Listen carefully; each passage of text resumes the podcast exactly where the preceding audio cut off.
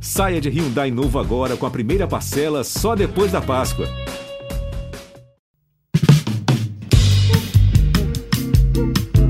Alô, Pelô! Meu Elton, Elton, que emoção! Esses negros maravilhosos. Foi Deus que quis! Mas tem o Lodum, sim. como, é, como, é que não, como é que não tem o Lodum? Segue o Baba! Salve, salve meus amigos, minhas amigas, no ar o Segue o Baba, eu sou o Juan Melo e hoje temos uma edição para falar de Bahia, para falar de Vitória, que se enfrentam neste final de semana pela Copa do Nordeste, provavelmente o último Bavi da temporada, e equipes em momentos um tanto distintos, né? O Vitória em má fase de longa data, vem de eliminação precoce no Campeonato Baiano e na Copa do Brasil, e com elenco em reformulação além do departamento de futebol. Já o Bahia mostrou alguma reação, né, depois daquela goleada sofrida para o esporte, conseguiu classificação na Copa do Brasil com goleada diante do Jacuipense em Pituaçu. Estou com as luxuosas participações de Gustavo Castellucci e Rafael Teles. Com o futebol baiano as coisas não vão bem, mas e com vocês, meus amigos? Tudo ótimo, ainda bem. Feliz ano novo para todo mundo. É tudo ótimo por aqui também, ainda mais que eu tô de volta à bancada do Segue o Baba aqui. Minha última participação foi no ano passado, estava morrendo de saudade. Então vamos lá, toca esse programa aí. É, você só chega em dia bom, em dia para falar de tema espinhoso, né? Para falar de. Achei que você ia falar que você só chega em dia brado. Também, também, também. não deixa, não deixa de ser, não deixa de ser. Vamos começar esmiuçando esse Vitória, né? O Vitória que foi eliminado com mais uma atuação assustadora, dessa vez contra o Nova Iguaçu, fora de casa, na Copa do Brasil. Bastava empatar, a Vitória perdeu, com uma postura um tanto duvidosa, né?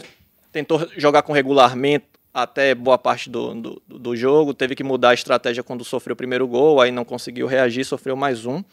Perdeu por 2 a 0 e acabou eliminado da Copa do Brasil, é, fora da edição de 2023, provavelmente fora da edição 2024, porque o Vitória precisaria vencer a Série B ou a Copa do Nordeste. A gente, olhando hoje em dia o elenco do Vitória, não dá muita esperança sobre isso.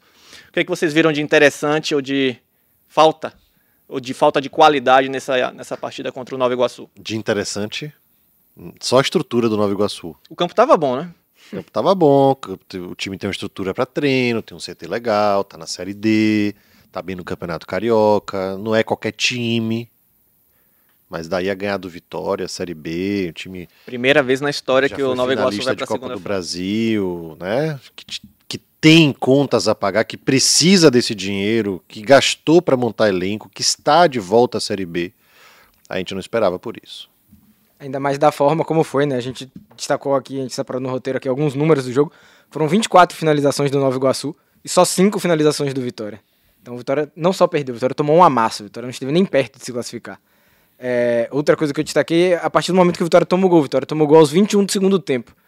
Então, a partir dos, dos 21 do segundo tempo até o apito final ali, um pouco mais de 25 minutos com os acréscimos, o Vitória precisava fazer um gol, né? É. Porque até ele tomar o gol, tudo bem, eu não concordo, mas a postura de jogar com regulamento, de ficar lá atrás, garantir o um empate, você não precisaria fazer um gol para se classificar. Mas a partir do momento que toma o gol, sim, o Vitória precisava fazer um gol. Tinha a obrigação de ir lá na frente fazer um gol. E como é que o Vitória responde a essa obrigação? Dando cinco finalizações ao longo da partida inteira. Então, é muito pouco. Eu não sei o quanto é falta de qualidade do elenco, eu não sei o quanto é de estratégia mal definida de jogar com regulamento e não conseguir oferecer riscos ao adversário, e não sei o quanto é do emocional, do peso do emocional a sofrer o primeiro gol, porque o Vitória conseguiu ter tudo numa partida só.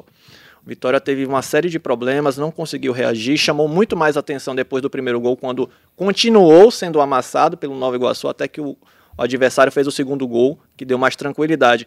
E também chamou atenção o momento do pênalti para o Nova Iguaçu, pênalti, na minha opinião, duvidoso, mas que houve pouca reclamação, né, pouca contestação em relação à arbitragem, o que mostra também que o elenco aceita, aceita muito o que está acontecendo dentro de campo, não é, Guga? Exatamente. E, e, falta realmente isso, né? A gente consegue perceber, falta identidade.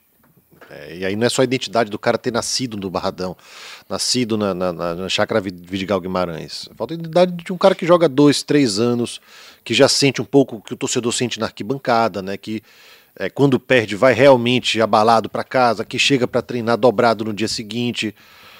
É, é uma coisa que a gente não consegue observar hoje. Nem mesmo nos jogadores formados na base. Nem mesmo nos jogadores formados nas divisões de base do Vitória. Então é, é realmente muito crítico. É um clube que sempre foi conhecido por ter uma base forte, não consegue fortalecer ela de novo. Não consegue trazer jogadores é, é, de qualidade que possam contribuir. Precisa ser um menino de 16 anos, não, pode ser um de 18, 19, que já, já sabe das coisas, né? A gente não vê isso. Então, as contratações que chegam realmente são boas, são de, de qualidade questionável. Alguns sim, alguns a gente consegue olhar e falar assim: não, esse cara vai dar certo, esse cara tem como agregar. Outras não. Outras a gente sabe que estão aí para compor elenco, estão aí é, é para poder fazer é, lobby com empresário, coisas do tipo. Né? Às, às, vezes você tem que aceitar um jogador, isso é comum no futebol, você aceita um jogador mais ou menos que é empurrado goela abaixo para poder, mesmo a gente, te passar um jogador de melhor qualidade. Então, a verdade é essa. A verdade é a gente quer saber o que é está acontecendo com o Vitória. Vitória é, entra nessa crise, ou, ou melhor, tinha colocado a cabeça para fora daqui, da crise e volta a se afogar. Demite um treinador e demite um diretor de futebol. A gente está entrando no terceiro mês do ano. A gente está gravando esse podcast no dia 2 de março. O Vitória demitiu o Montemor no dia 1 de março. Então... E, e, o segundo treinador da temporada, que é o Léo Condé, já tem seis jogos e ainda não venceu. 3-3. Então, se, é, três empates, três derrotas. Então, já fica assim, será que ele vai durar muito tempo? É. Quando ele foi apresentado, uma palavra que, uma, uma frase de, do, de Fábio Mota, presidente do Vitória, que me marcou muito. Que ele falou assim: estamos apresentando hoje Léo Condé, que é o segundo e último treinador do Vitória no ano. Ele garantiu assim que o Vitória não teria uma troca de treinador. Mas é que é, é realmente garantia ou é papo de, de quem está apresentando o treinador? É isso. E, e, o que o Fábio Monta fala até agora não se escreve, né? Não tem como. Não, ele não teria passado essa credibilidade pra gente. Mas vamos esperar. São seis jogos já sem vencer. Até quando é, ele vai ter esse lastro para continuar à frente da equipe, né? E o que mostra também que a troca de treinador não foi a solução, até porque o time piorou, né? Porque se você pegar os números de, do João Bussi e do Léo Condé, os números do Léo Condé são inquestionáveis, são piores. Né? 17% Sim. de aproveitamento contra 47% de aproveitamento de João Bussi nos 10 jogos que fez anteriormente. Então não houve esse salto de qualidade, nem aquela coisa de reação rápida sim, sim. com a mudança de técnico houve no Vitória. Muito pelo contrário, o time vai ladeira abaixo. Mas o, a, a, diretoria decidiu manter o Léo Condé, pelo menos até, até a, a, gravação desse podcast, não sabemos o dia de amanhã. Mas. E a demissão do Montemor, que é uma coisa que eu não, não sei vocês, mas para mim foi é, é, bem atípico, na minha opinião, que é o diretor de futebol ser demitido na viagem, né? É, com a delegação no Rio de Janeiro. E com comunicado do vice-presidente. E com comunicado do vice-presidente. Para mim isso é bem atípico, pelo menos na, na, na minha curta é, é, é, no meu curto trabalho como jornalista esportivo. Mas houve essa demissão, essa tentativa de correção de rumo com reformulação no departamento de futebol. Resta saber quem vão ser os nomes, né? Porque um time que contratou já 14 jogadores, quase nenhum se sobressaiu, se destacou, deixa muita pouca margem para a esperança de que vai mudar tudo para o melhor essa altura do campeonato. Né? 14, né? 14. Então vamos lá. Vamos fazer um exercício aqui. Vamos tirar do futebol. Vamos botar no escritório de contabilidade que eu não sei muito bem como é que funciona, mas estou imaginando aqui. Você tem lá 35 funcionários. 35 funcionários, você é o gerente, Rafael é o, o, o gestor logo abaixo de você. Eu sou o presidente, tá? Aí o escritório não está indo muito bem, os negócios não estão legais, eu vou lá e tiro 15 funcionários do escritório. Melhor, tiro 20, deixo 10. Aí contrato 12, 14 funcionários novos. Pego os meus estagiários lá, pego os trainees que ainda não estão preparados, boto lá de qualquer jeito, e não estão preparados não é por falta de qualidade deles, talvez eu não tenha preparado da melhor forma, não tenha instruído. Boto lá para a gente começar o ano novo. Pronto, reformulei toda a minha equipe. Reformulei inclusive o gerente que eu acabei de demitir e o CEO que eu acabei de demitir tal, não sei o quê. Você acha que vai dar certo? Em quanto tempo vai dar certo? Pode dar certo. Mas enquanto quanto tempo vai demorar para que todo mundo se conheça, que todo mundo tenha afinidade, que todo mundo entenda como é o ritmo da empresa, como é o sistema uh, da empresa, como é que tudo funciona por aqui? E, e quando Entendeu? errado, também a culpa não pode ser do gestor, né? Que você contratou. Agora você tem, imagina. Tem cabeça aí, né? Tem, se já é complicado. Você foi dando as escalas, tem, tem isso, cabeça. Se, se já é complicado você fazer toda essa reformulação no escritório de contabilidade, você imagina num clube de futebol que lida com milhões e milhões e milhões de reais e milhões e milhões de torcedores. Fora isso, a masculinidade aflorada de dezenas de homens, né, com pressão por conta da torcida, pressão porque tem contas para pagar, pressão porque tem criança para criar, não é uma, uma, equação fácil de ser solucionada. Eu não acho que é demitindo um profissional, ou, assim, no começo do trabalho, ou você trocando metade do elenco. Eu acho que é uma coisa muito grande para ser planejada, é um caminho muito longo para ser trilhado. E tudo isso que vem acontecendo, acho que só atrapalha. Claro, e você também tem que ter dinheiro também para fazer essas mudanças, né? Para mudar, para Toda vez que você faz essa mudança, eu falei aí do, do escritório de contabilidade, quanto ia pagar de rescisão para demitir os 15 funcionários? A gente vê o passivo trabalhista do Vitória Então, cada vez. E quando você cai, quando você cai na primeira fase da Copa do Brasil, quando você tá, não participa da próxima edição da Copa do Brasil, você tem menos dinheiro, né? Pois é, e, e- é, é, e o Vitória tá nessa situação assim também. Isso não chega a ser atípico, né? No Vitória, não chega a ser, a ser surpreendente, porque o Vitória regularmente passa por esse tipo de situação de reformulação, de troca de treinador, de reconstrução de um elenco, de contratação no atacado. Isso é comum para o Vitória. Invariavelmente as, as coisas não funcionam. E aí, até para você atrair investidores, atrair patrocinadores, o que, que vai acontecer? Você pode até atrair patrocinadores, mas um cara que vai patrocinar você e mais 10 times. Ou você e mais cinco campeonatos estaduais. Não vai ser um cara que vai chegar assim, olha só como o Vitória está com um projeto legal, estruturou, está com uma política do clube bem traçada, está dando resultado de campo. Pô, acho que eu vou investir nesse clube, acho que eu vou botar minha, minha empresa aqui, que é baiana, minha, minha empresa de contabilidade, meu super escritório de contabilidade aqui. Acho que eu vou patrocinar o Vitória lá, vou, vou investir no clube, acho que vai dar um retorno legal. É difícil a gente imaginar alguém que faça realmente isso. Né? É, acontece, claro que acontece, mas é- a possibilidade disso acontecer é cada vez menor quando o clube vai voltando para a situação que estava crítica de alguns anos atrás. E tem uma coisa também do Vitória descredi é, é, descredibilizar seus próprios atletas, né? Nas entrevistas coletivas aí tem- teve o Edgar Montemor dizendo que teve que contratar jogadores da te- te- terceira prateleira porque não tinha dinheiro para contratar da primeira e da segunda. Você Esse tipo automaticamente de coisa não se fala, né? não se fala. Não se fala. Automaticamente você está dizendo que não teve um É elenco. melhor você focado. dizer que sua lista tinha 100 jogadores e que ele estava na lista. Independente de quem estava no primeiro escalão e no último escalão desses 100. Mas você já começa queimando o jogador. Né? Você já começa trazendo o cara e falando assim: ó, você não era a minha primeira opção, não, mas você vai quebrar um galho aqui.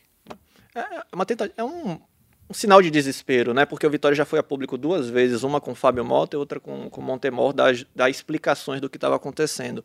E nada melhorou desde então. E aí você vê o Vitória tendo agora um clássico no domingo, com risco de, se perder, deixar a Copa do Nordeste de forma precoce, com duas rodadas de antecedência. Então, assim, aquela máxima de que nada é tão ruim que não possa piorar para o Vitória, Pode. pode. E completar uma semana com três eliminações, né? O Vitória foi eliminado do Campeonato Baiano no domingo. Na quarta-feira caiu na Copa do Nordeste. E aí no próximo domingo pode cair também na Copa do... Ou caiu na Copa do Brasil e no próximo domingo pode cair na Copa do Nordeste. É, Exato. Basta perder para o, o, o Bahia e que o Sampaio Correia ou Ferroviária, Ferroviário vençam seus jogos na Copa do Ou Nordeste. seja, não, não depende de si. Não, se, é, se, se perder para o Bahia, vai ter que torcer para Ferroviário ou para que o, o Sampaio Correia não vençam. Se vencer, Ele tá eliminado. não. Se o Vitória vencer o clássico, Continua. continua. Continua vivo. Mas é isso. Ainda assim, não depende só dele. E mesmo que vença, e mesmo que esses adversários tropecem, a situação do Vitória continua complicada. Continua o Vitória está a cinco exatamente. pontos da zona de classificação. Vitória, mesmo que empate, também é ruim, porque dificilmente vai conseguir se classificar. Então, como é que você chega para esse clássico tão importante? O Bahia, é claro que não está num momento deslumbrante, mas evidentemente que é um momento melhor que o Vitória. Você vai jogar fora de casa, pressionado, Torcida única. torcida única. É engraçado que assim, no primeiro Bavi, o Bahia já era favorito. Ah, o primeiro Bavi foi no finalzinho de janeiro, né? Aí vamos lá, tem um pouco mais de um mês aí. A gente chega pro segundo Bavi agora. O Bahia não evoluiu, o time do Bahia não evoluiu muito de lá pra cá. Mas ele é mais favorito ainda do que ele era antes. Porque o Vitória evoluiu.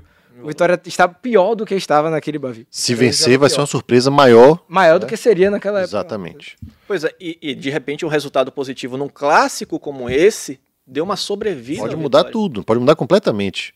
Né? Pode mudar completamente. É, a questão é até quando essa mudança dura, né? Porque você ganhar um clássico é como você trocar de técnico, é como você comprar uma chuteira nova, daquela motivada, daquela energizada e tal, mas a gente está em março. Gente vai até dezembro com futebol. O Vitória só vai ter praticamente, só vai ter praticamente, não, só vai ter a Série B para jogar. E vai ter que ganhar a Série B para chegar na Copa do Brasil do ano que vem. Porque se isso não acontecer, adeus milhões da, da Copa do Brasil. Porque sendo campeão da Série B, ele não só se garante na Copa do Brasil, como se garante com a cota principal da competição. Ma- Mas também vamos ser bem realistas, né? A gente fica falando de ganhar Série B, de. Hoje o Vitória precisa Subir. sobreviver na Série B. Concordo, mas é, é o, é o que é o que pauta o Vitória, né? É, é, é fruto do vexame, é fruto da, da, desorganização e fruto da incompetência. Eu concordo, tem que pensar grande, concordo, mas não dá esperança de que vá conseguir. Não, eu não acho, eu não, eu não vejo esperança. Hoje, eu não vejo a menor condição do Vitória estar no G4 da Série B. Hoje. Pode ser que daqui, daqui a duas semanas, 15 dias, um mês, sei lá quanto tempo, esteja, mas hoje não está. Quem dirá um título? Não, e a gente fez até o levantamento até antes desse, desse jogo contra o Nova Iguaçu em relação às campanhas dos times que estão na Série B. No GE. Globo você pode acompanhar. O Vitória tinha uma das piores campanhas. Então, assim, em relação a quem vai disputar, quem está com Vitória, quem está com Vitória na Série B, o Vitória está em mau momento. Eu estava falando hoje de manhã, desculpa interromper, que ser eliminado, perder para o Nova Iguaçu é ruim, é vexatório e tal eu não acho que seja pelo, pelo, pelo momento dos times, um na Série B, um na Série D. Eu acho que é como foi o jogo. É Sim. você ser eliminado tomando 24 chutes e dando 5, 2 a 0 sem conseguir dar a menor esperança para o seu torcedor. Se você tivesse tomado 1 a 0 tivesse sido um jogo parelho, equilibrado, tivesse pressionado lá, sei lá, chutado bola na trave, seria um outro contexto. A gente está falando de um outro vitória hoje, mas isso não aconteceu. E não só não aconteceu contra o Nova Iguaçu, como não aconteceu ao longo do ano todo. No fim vem, de semana contra o Docimel. Foi assim. A gente vem juntamente Barcelona com o torcedor, Barcelona de Leos, estudando o time, vendo o que é que que luz pode iluminar o caminho ou o que é que não tá que luz não está conseguindo iluminar para poder tentar entender o que está acontecendo com o Vitória. Só que nem a gente está conseguindo direito. É, porque nem mesmo os jogadores que ficaram conseguem render. Os jogadores tarimbados não conseguem render. Então o que é que há? Que é que está vendo? É, o buraco é mais a, a, fundo. E não lembrando também que o Vitória tomou de 4 a 0 do Itabuna do Barradão, né? Então, assim, é um problema de longa data nessa temporada. Mas vamos mudar agora o foco para o maior rival do Vitória, o Bahia, que conseguiu dar uma resposta positiva ao seu torcedor após aquela goleada para o esporte. Teve o jogo contra o Itabuna, mas foi com o time sub-20, vou desconsiderar dessa. Teve Fortaleza também. É, é é isso, mas antes, né? é, antes. foi uma sequência, isso, né? Uma sequência de resultados negativos. Aí respondeu com essa essa essa vitória sobre o Jacuipense na em Pituaçu, 4 a 1, resultado importante. Se classificou para a segunda fase da Copa do Brasil. O que, é que vocês viram de interessante desse jogo? Se de fato o Bahia mostrou evolução em relação ao que vinha apresentando, sobretudo defensivamente, né? Porque você tomar três gols do Fortaleza, quatro gols do Esporte, e aí ver o sub-20 ainda tomar quatro gols também do Itabuna, não pega nada bem, né? Ninguém. Não, silêncio sepulcral. O, sil o, silêncio, o silêncio aqui diz Calma, muito, né? Eu, eu, fiquei. Não, eu parei pra pensar. Sa sabe, sabe aquela bola que é lançada no meio da área? Aí vão os dois atacantes, Nossa. olham pra bola, um olha pro outro, ninguém vai, a bola passa direto. Deixa, no deixa, vôlei, deixa, o cara dá o saque eu... assim, fica um olhando pro outro, vai no meio dos dois. Deixa que eu deixo. Você tem que fazer que nem Serginho Grossman. Fala, garoto. Fala, garoto. Pois bem, então vamos lá. É, eu acho que é, isso é bem o Bahia de 2023. É um time inconstante. É, e por vários motivos. A gente vai voltar para o escritório de contabilidade. Também é um time que reformulou por completo, só que acertou mais na, na reformulação. Trouxe jogadores é, mais conceituados, apostou no modelo com o treinador e está seguindo com ele, mesmo com pressão de torcida, né? Que logo no começo do ano já teve protesto em aeroporto. O Renato Paiva deve ter ficado louco, né? O cara não deve estar acostumado com isso. É, traz um técnico super conceituado, né? E tudo isso que eu estou falando, embasado por uma gestão nova, uma gestão moderna, uma gestão com uma boa visão de mercado. Eu acho que isso aí é, é, traz ao Bahia essa tranquilidade do torcedor ver o time golear e falar assim: não, é um time que pode crescer, um time que pode evoluir, que pode melhorar, que tem tido muitas mudanças. Né? O Renato Paiva não tem tido pudor nenhum em mudar o time. Você pega de um jogo para o outro aí nos últimos quatro ou cinco jogos, é mínimo de três mudanças por, por jogo, né? De time principal. Foram cinco agora, né? É, jogo passado teve um jogo aí que foram sete. Acho Sim. que do, do esporte pro Fortaleza. Ou do depois do Fortaleza. Pro, enfim, de um jogo pro outro foram sete, depois três, depois cinco, enfim, ele tem mudado bastante. Mas eu acho que o Bahia tem jogadores para, claro, evoluir ainda, um time que ainda deve contratar até a Série B, mas pro contexto que se encontra agora de estadual, de regional, eu acho que é um time que tá ok e que pode melhorar não traz confiança para o torcedor, principalmente defensivamente, como você falou. Mas ao mesmo tempo, é, é, a desconfiança é mínima. Eu acho que ela é pontual, é em algumas peças, é entender o Renato Paiva. Eu acho que esse é o maior ponto de interrogação na cabeça do torcedor. Né? Eu acho que é entender o Renato Paiva. É, em relação ao jogo de ontem, assim, eu concordo, foi uma resposta positiva, uma resposta imediata, assim, à, goleada. Mas acho que é uma resposta que ainda não responde muito. É uma resposta curta, digamos assim. Porque o Bahia ganhou do Jacuipense, ganhou dominando o jogo, sendo é, bem afirmativo em campo. Mas isso a gente já sabia que o Bahia era capaz de fazer. Vencer equipes do Exato. Campeonato Baiano. O Bahia já tinha feito isso em outros jogos. Já tinha sido dominante, já tinha vencido com tranquilidade. Então a gente viu algo que o Bahia já tinha feito antes. A, a gente espera ma- mais do Bahia nos grandes testes. E a gente tem que esperar um novo grande teste acontecer. Nos dois que tiveram até agora, o time foi muito mal. Mas, é, a partir desses jogos que vai mal, vem respostas, as- assim, pequenas respostas, decisões. Ontem a gente deu pra ver que, que Renato Paiva começou a entender algumas coisas. Por exemplo, Jacaré no lugar de, de Kaique. Kaique é muito melhor do que Jacaré. Eu acho que isso Tecnicamente. Sendo bem direto, assim, tecnicamente. Kaique é um jogador mais completo. Ele tem mais pra oferecer do que Jacaré. E Renato Paiva, eu acho que ele pensa assim, tanto que Kaique era o titular dele.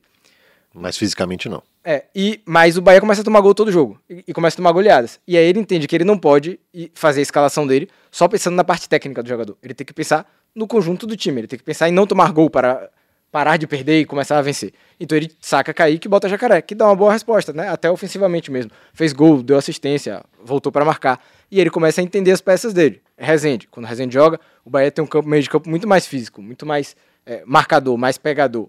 Ele- Eu acho que ele já sabia disso, mas assim, Rezende não sai do time do Bahia mais. Eu acho que Rezende e a volta de Rezende acrescenta muito ao Bahia. Só sai se chegar alguém melhor que ele pra posição. Isso, isso. Mas dentro das opções que ele tem. Então acho que ele começa a entender algumas coisas nesse sentido, assim. Então os pontas dele agora, ele já sabe que é Biel e Jacaré. Biel, por enquanto, Biel e Jacaré. Acho até que Kaique pode voltar a retomar a titularidade, porque ele é melhor, ele tem mais técnica, ele tem mais para oferecer para o Bahia. Mas até, até que o Bahia estanque essa sangria defensiva, não. Ah, Enquanto a sangria não for estancada, Kaique não joga, quem joga é Jacaré. E a partir disso, eu acho que ele vai moldando o time pro agora. Não só o time pro futuro, mas o time pro agora. Porque o time do futuro depende do time do agora, dele Exato. resolver os problemas atuais para poder encaixar o time lá na frente da melhor forma possível. Então, sim, acho que o jogo de ontem trouxe uma pequena resposta. Até por parte de Renato Paiva e das decisões dele. Acho que ele começou a entender qual caminho ele precisa seguir e isso é importante. É, e, e até essa questão da que a gente fala, né? O Bahia fez toda uma reformulação de elenco, só que ainda está em andamento. A contratação do Iago é bem prova disso. Sim. É uma peça que falta no elenco. Ah, pô, tem Daniel, tem Mugni, né? Você vai listar aqui, tem o Acevedo e tal, mas com o perfil de jogo do Iago, que é um pouco mais vertical, eu acho que o Bahia não tem esse jogador. Curioso, o Iago foi contratado pelo Fluminense para substituir Daniel, quando o Bahia trouxe Daniel. Mesmo assim, são jogadores de estilos diferentes, Sim. né? Mesmo lá no Fluminense, né? o próprio Iago na apresentação falou, ó, cada um tem o seu jeito de jogar, tem a sua história, eu vou construir a minha aqui, independente do que ele deixou. E de fato foi o que aconteceu. Eu acho que tem muito a agregar no Bahia. Você falava dos pontas. Ele tem pontas leves para colocar em jogo, mas e os pontas de mais vigor físico? O máximo que ele tem é Jacaré, que não é um, um- um- um cara forte fisicamente, em termos de estatura, né, de corpo, apesar de ser um, como a gente diz, né, um baixinho atarracado. Sim. O cara é dobrado de, de forte. Mas se ele pega um cara de 1,90m, ele vai ter muita dificuldade para trombar numa disputa e ganhar a bola. Ele pode até ganhar, claro, mas vai ser muito mais complicado para ele. Então o Bahia precisaria, acho que, de jogadores é, é, de é, mais volume, de mais força física, para jogar também alternando. Né? Você tem que ter essas opções do ponta mais leve, mais driblador, de mais velocidade, e o cara que recompõe um pouco mais. Questão de centroavante também, trouxe Everaldo. Ricardo Goulart é esse centroavante? Nem ele mesmo se considera centroavante. Ele fala que é um segundo atacante, joga mais atrás. Ficou do ano passado para esse ano. É, jogadores de meio de campo, você falou aí do Rezende, mas não tem um, um- um reserva oficial para o Rezende. Né? Tem se falado muito no nome do Gregory, de repatriar o Gregory, que está nos Estados Unidos, mas veja como é difícil a missão. A, a reformulação da defesa. Canu foi o jogador mais sólido, mas machucou. Raul Gustavo entrou, não deu muito certo, machucou. David Duarte, que é um jogador de grande estatura, não tem dado segurança. Então tem sido difícil. Né? Os laterais não, não- não encaixam perfeitamente ainda. A, a defesa é outro ponto também que eu acho que ele, Renato Paiva começa a entender cara, essa coisa de característica de jogo. Ontem a coletiva dele, esse trecho da coletiva foi muito bom. É, Ele fala que as substituições foram em cima de características de jogadores. Ele não cita nomes. Mas eu acho que tem a ver essa relação de Kaique com Jacaré, por exemplo. E tem também na zaga, de David Duarte, que não, ele gosta de jogar com a linha mais avançada. Mas David Duarte não tem velocidade para voltar. Né? Na, hora de, na hora de correr para trás, ele não chega. A gente viu o Brett tomando gols assim contra o, o Atlético de Alagoinhas, tomou gol assim contra o Fortaleza. É, então ele saca o David Duarte do time e jogou com a zaga mais leve ontem. O Marcos Vitor jogou bem, fez uma boa partida ontem. É, ainda é um, um teste muito frágil, mas fez uma boa partida ontem. Mas aí também há um erro de avaliação de elenco, né? Porque se você tem um estilo, um técnico que gosta de jogar de uma forma e você contrata, contrata um, um zagueiro que joga de outra, Sim, perfeito. Sim. não casa, não casa. É, eu vou passar por, por esse elenco do Bahia, assim, posição a posição, para a gente esmiuçar é, é, tudo certinho, para ficar mais claro, né? No gol, o Marcos Felipe tá, tá enfim, tá, tá consolidado na posição. Nas laterais, eu acho que também há muita incógnita. Sim. Na lateral direita, ele manteve o Cicinho. Eu, eu continuo achando que é uma, uma aposta ainda que não, não- já, ele já poderia ter mudado a escolha na lateral direita. Sim. Principalmente dando uma rodagem ao André, que veio da seleção sub-20, poderia ganhar alguns minutos em campo. Era o Jacuipense, era Pituaçu. Bahia jogou também, diga-se de passagem, num ambiente confortável Sim. contra o Jacuipense. Não foi no estádio ruim, não foi Ambiente hostil. longe de Salvador, tinha a maioria da torcida na, em Pituaçu, enfim. Eu acho que tem essa questão da lateral direita que é duvidosa a escolha dele, a manutenção do Cicinho, pela experiência, eu entendo, mas eu acho que o André pode entregar mais e é um, um ativo do clube. Na lateral esquerda fica claro para mim que o Matheus Bahia é, é a melhor opção neste momento para a posição. Ele já, tem- já jogou com o Rian, já jogou com o Chaves, mas acho que o Matheus Bahia é quem consegue ter maior regularidade. O Rezende de volta ao time titular, justo, eu acho que já, já ficou claro que a ausência do Rezende foi muito pesado para o Bahia nesses últimos jogos. Aí tem um o Acevedo à frente, né? O Azevedo e, e depois o, o Cauli, que eu acho que fez a, a melhor partida, né? Desde que voltou, são dois jogos apenas, o extrato é muito pequeno, mas já conseguiu entregar muito mais do que no jogo contra o, o, o esporte. E aí tem um ponto que eu acho interessante em relação em cima do que você falou sobre o Iago. Onde é que o Iago entraria nesse time do Bahia? Eu não vejo o Paiva tirando o Acevedo. Porque se você parar para pensar, Não sei se Paiva tira, mas eu tiro, assim, sem Não. menor dúvida. não, é claro, eu também. Para mim, a- o lugar seria esse. Isso. O lugar seria Meu esse. meio de campo é Rezende, Iago e Caule. Mas- Hoje. Mas eu tenho dúvida se ele jogaria é, é, com, com Rezende, Iago e, e Carlos. Eu acho que, de repente, se ele jogaria com Acevedo, Rezende e Iago. Entendi. Tenho dúvidas se ele far- faria isso. Vocês fariam a mesma E coisa? Daniel? Daniel, pra mim, Daniel já não estava jogando antes da chegada do, do Iago, É. não, vai, não vai ser titular agora. Pelo Ca- menos eu acho. A partida de ontem de Caule, que foi uma boa partida, mesmo sendo muito prematura, né? Mas ele fez uma boa partida, uma partida segura. Daniel ainda não fez esse ano. Uma partida como a que Caule fez ontem, assim, de como o pessoal gosta de falar, pifar, né? Pifando ali os pontas, acionando toda hora ali, dando bola, na costa, bola nas costas do lateral adversário, é, pisando na área, como ele pisou para fazer o gol. É, Daniel ainda não fez esse ano, uma partida como a que Caule fez ontem. Então acho que ele tem pelo menos o benefício da dúvida, o benefício da continuidade. Jogou bem, continua jogando aí, vamos ver at- até quando você consegue, até onde você consegue entregar. E tem uma coisa de modelo de jogo, né? Porque parece que o Paiva não abre mão de jogar com dois pontas, né? Um centro, uma referência e um, e um trio no meio campo, né? Porque também você poderia jogar com quatro jogadores no meio Sim. campo. Mas me parece que, o, que não é o que o, o Paiva, que Paiva pre- prefere em relação ao, ao elenco do Bahia. Tem a questão do, do Mugni também, que o Mugni virou banco no Bahia, Mugni que foi im- importante na temporada passada.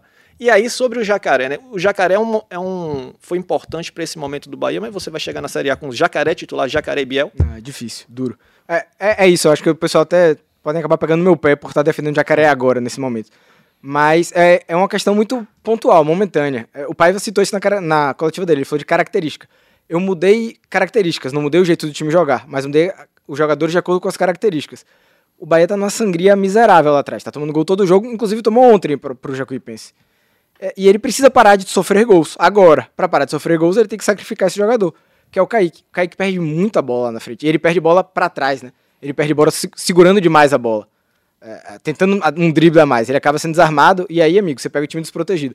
O Jacaré também erra muito. O Jacaré erra um cruzamento, erra uma finalização, esses chutes malucos que ele inventa do nada, assim, que ano passado ele fez uns gols na Série B, mas que ele erra a maioria.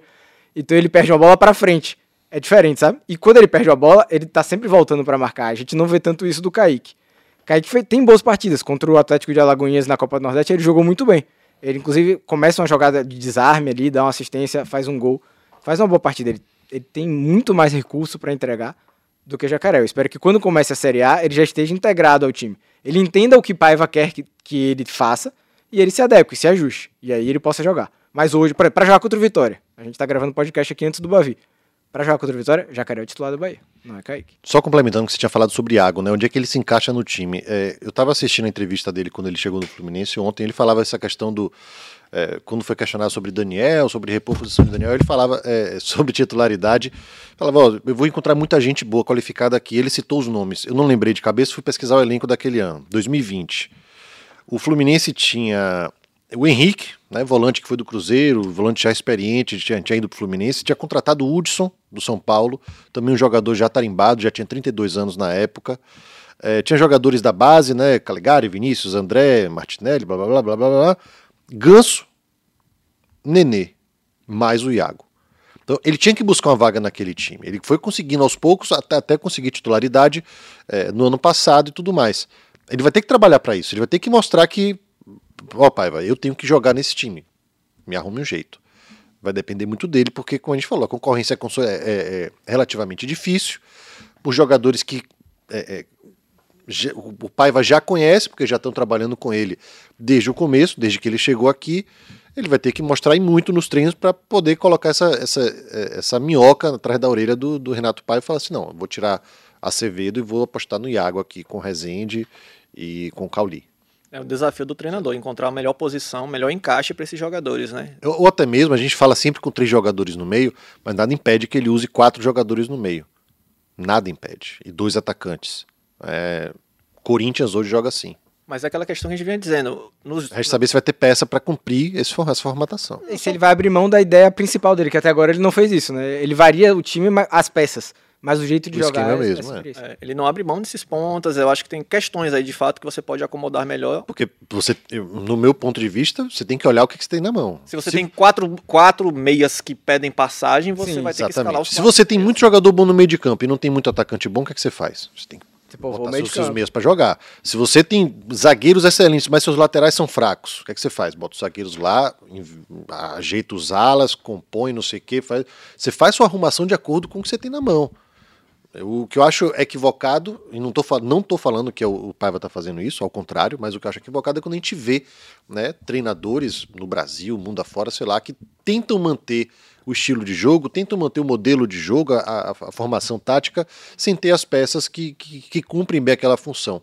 Às vezes o cara é ponta, beleza, mas é melhor você jogar com esse ponto ou você reforçar seu meio de campo e, e ter mais criação, enfim. Pois é. Por aí vai. Vamos chegando essa, ao final do, do programa, só para arrematar, eu ainda vejo com muita desconfiança esse Bahia do Renato Paiva. Não, não, ainda preciso ver esse Bahia jogando contra um, um time mais cascudo. Sim, perdeu e, ver com razão. Preciso ver, perdeu feio jogando para o esporte, para o Fortaleza, perdeu para o Sampaio Correia, empatou com o Ferroviário, então preciso ver se esse Bahia se saindo bem contra essas equipes mais cascudas. Mas jogos não vão faltar para isso, né? Eu diria que são duas equipes em formação, né, em reconstrução diante da temporada passada. O Bahia com muito mais, é, com um caminho muito mais seguro, eu acho, um sólido, um, um solo mais seguro, um Maria que é fofa, que você vai ali meio tropeçando, pisando em falso, mas você consegue andar. E o Vitória no Maria quase movediça, que ele vai andando e vai sugando ele para baixo novamente. Ele vai tentando sair, tirar o pé, tirar a perna, mas ele vai a todo momento lutando contra isso. Eu acho que é o Bahia seguindo o plano, errado ou não, bom ou ruim, seguindo o plano e o Vitória fazendo tudo, desde o plano, desde a da planta, tudo que, que puder fazer. Pelo avesso. Pois é. Meus amigos, muito obrigado pela essa Um abraço, eu que agradeço, hein? Vamos acompanhar agora esse Bavi e que na próxima edição vai render muito. Valeu, Ru, precisando, tamo aí. Valeu, vamos dar as mãos para nos despedir. Aí, valeu. valeu, pessoal. Uh, valeu. Até mais. Segue o Baba toda sexta-feira no seu agregador de podcast favorito. Forte abraço. Alô, Pelô! Cadê o Edson? Edson, que emoção! Esses negros maravilhosos! Foi Deus que quis! Mas tem o Lodum, sim. como, é, como, é que não, como é que não tem o Lodum? Segue o Baba!